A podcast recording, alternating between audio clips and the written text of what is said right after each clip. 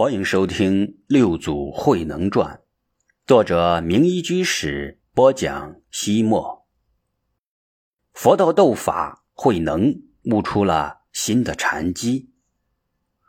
樵夫的生活孤单寂寞且冷清，然而慧能的内心世界极为的丰富，极为的敏感。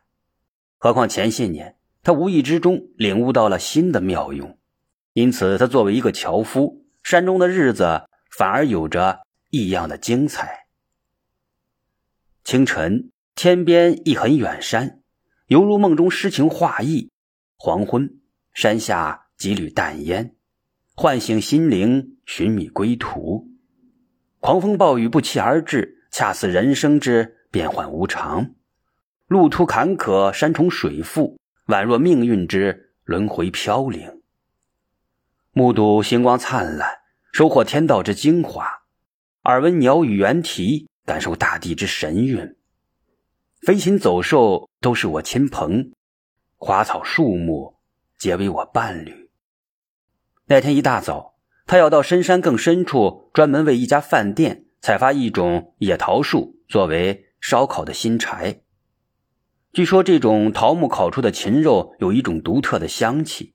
当他登上一道山梁时，抬头之间。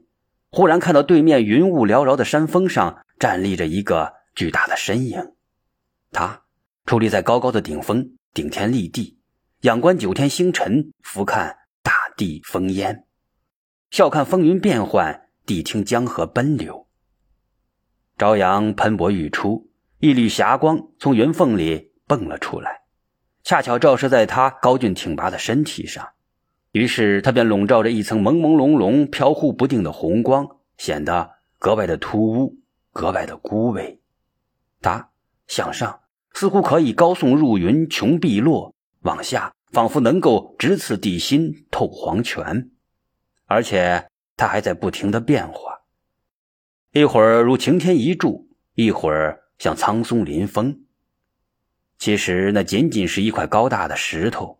一块峭拔的岩石所形成的山峰，大自然的鬼斧神工将它雕琢的栩栩如生，有如一位仙人临风矗立，似乎时时刻刻都可能羽化登天。因此，人们称它为仙人峰。围绕着它，便有了许多奇妙的传说。山峰之下，也便有了一座古老的道观，因此就有着美妙的仙乐随风传来。不，慧能所听到的不是飘渺的仙乐，而是仙鹤的啼鸣。他看到两只白鹤从云中盘旋而下，落在了道观前的平台上，翩翩起舞。与此同时，一位白须飘飘的道长从门里飘了出来，与两只仙鹤共同舞之、蹈之、腾跃、旋转。这一带的老百姓都知道这位白云道长。所有的老人都说，在自己还是个孩子的时候，他就是这副须发洁白的模样了。有人说他朝饮露珠，夕餐清风，从来不食人间烟火；也有人说他能腾云驾雾，早已修炼成仙。成仙不成仙，慧能不知道。但是人与鹤居然能如此的亲近，如此和谐，共戏共舞，相悦相知，绝对。不是一般的境界，慧能看得如痴如醉，不知不觉在一块石头上坐了下来，自然而然的思索起来。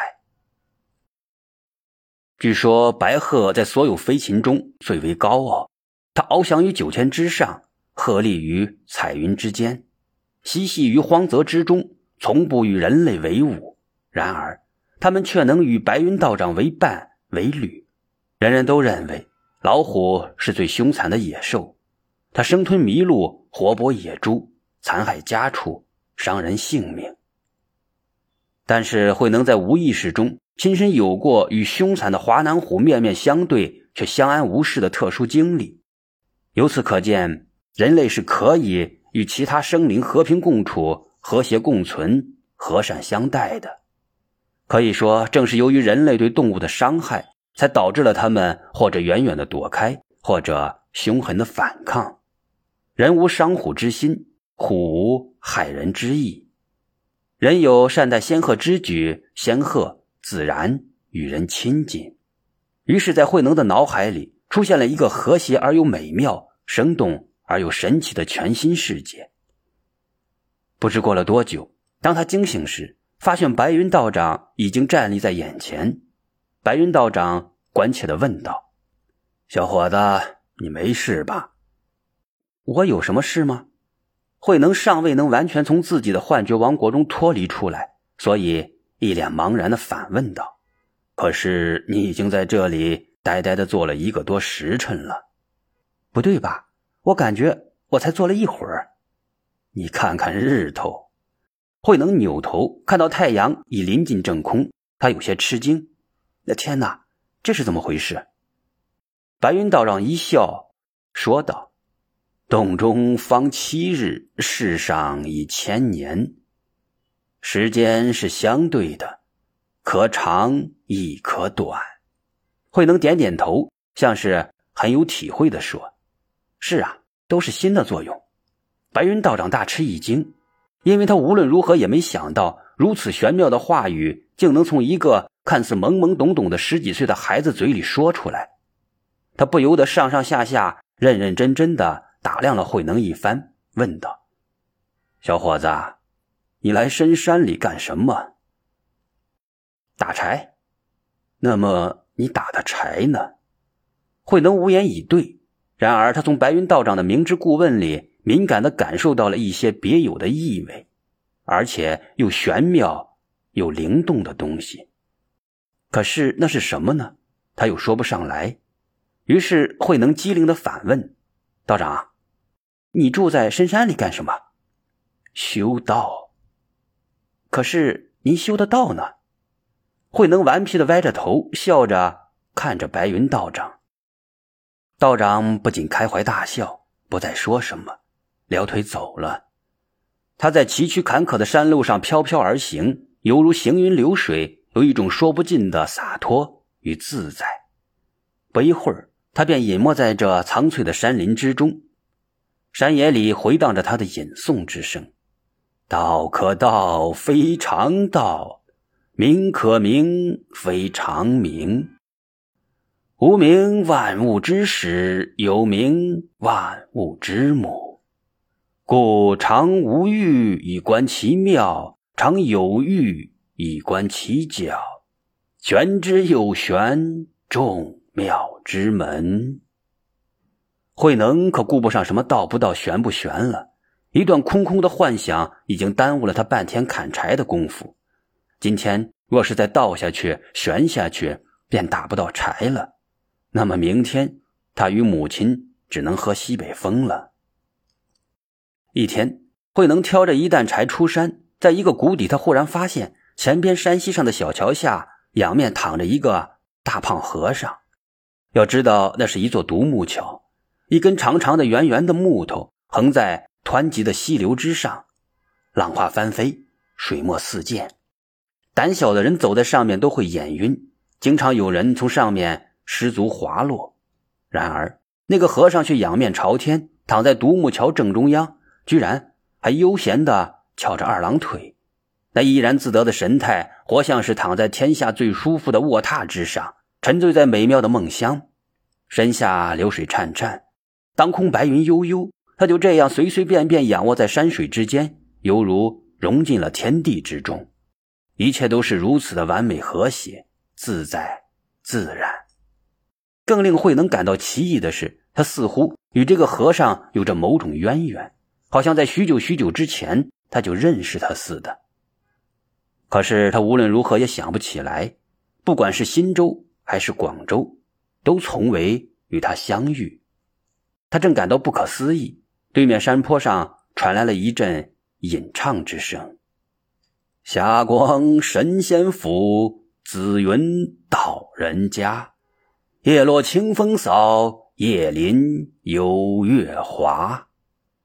是白云道长，自然横卧在独木桥上的和尚也阻住了他的道路。白云道长说道：“和尚，这里不是你的僧房，更不是你的禅床，快快起来。”大胖和尚开口说道。仗使容纳三千界大千世界以禅床。你且说，此独木桥在大千世界之内，还是在这大千世界之外？据《维摩诘经》记载，与佛陀同一时期的维摩诘居士，他的卧室只有一丈见方，然而千百万人进入其中，不见其拥挤。他坐在禅床上，身体不动不摇，却能以神通之力，将三千大千世界像泥丸一样。置于掌心，哪怕是无量遥远的他方世界，亦能将之挪移过来，展现在众人的面前。白云道长虽然不曾参禅，但道家亦有一粒粟中藏世界，半生荡内主山河的境界。他分明感受到了和尚话语里蕴藏着的凛冽禅机。他一边走上独木桥，一边说道。和尚，你别看道士我身体清瘦，可是我心中藏有太极两仪、四象八卦，胸中装着海上三仙山、神州七十二洞天。我一脚踏上去，管教你神别体裂，心碎胆破。和尚纹丝不动，徐徐说道：“你有太极洞天。”我心胸之中岂无日月星辰、山河大地？你能分得开日月星辰吗？能踏得碎山河大地吗？和尚与道士斗得不亦乐乎，慧能似懂非懂，但听得意趣盎然。